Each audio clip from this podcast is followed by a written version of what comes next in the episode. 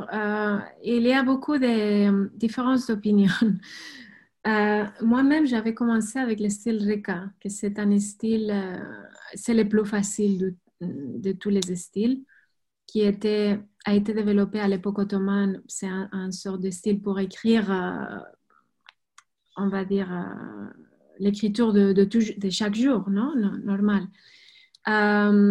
Et après cet style, je commençais à Nesser et assez souvent, les, maîtres font ça. Les élèves commencent avec Reka et après, ils font les autres. Mais c'est tout à fait possible de commencer directement avec Toulouse ou avec Nesser.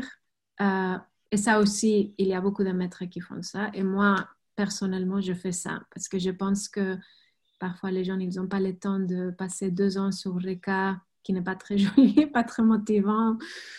Et je pense qu'ils sont tout à fait capables de, de commencer avec les autres. Mais comme je vous ai dit, il y a des différences d'opinion.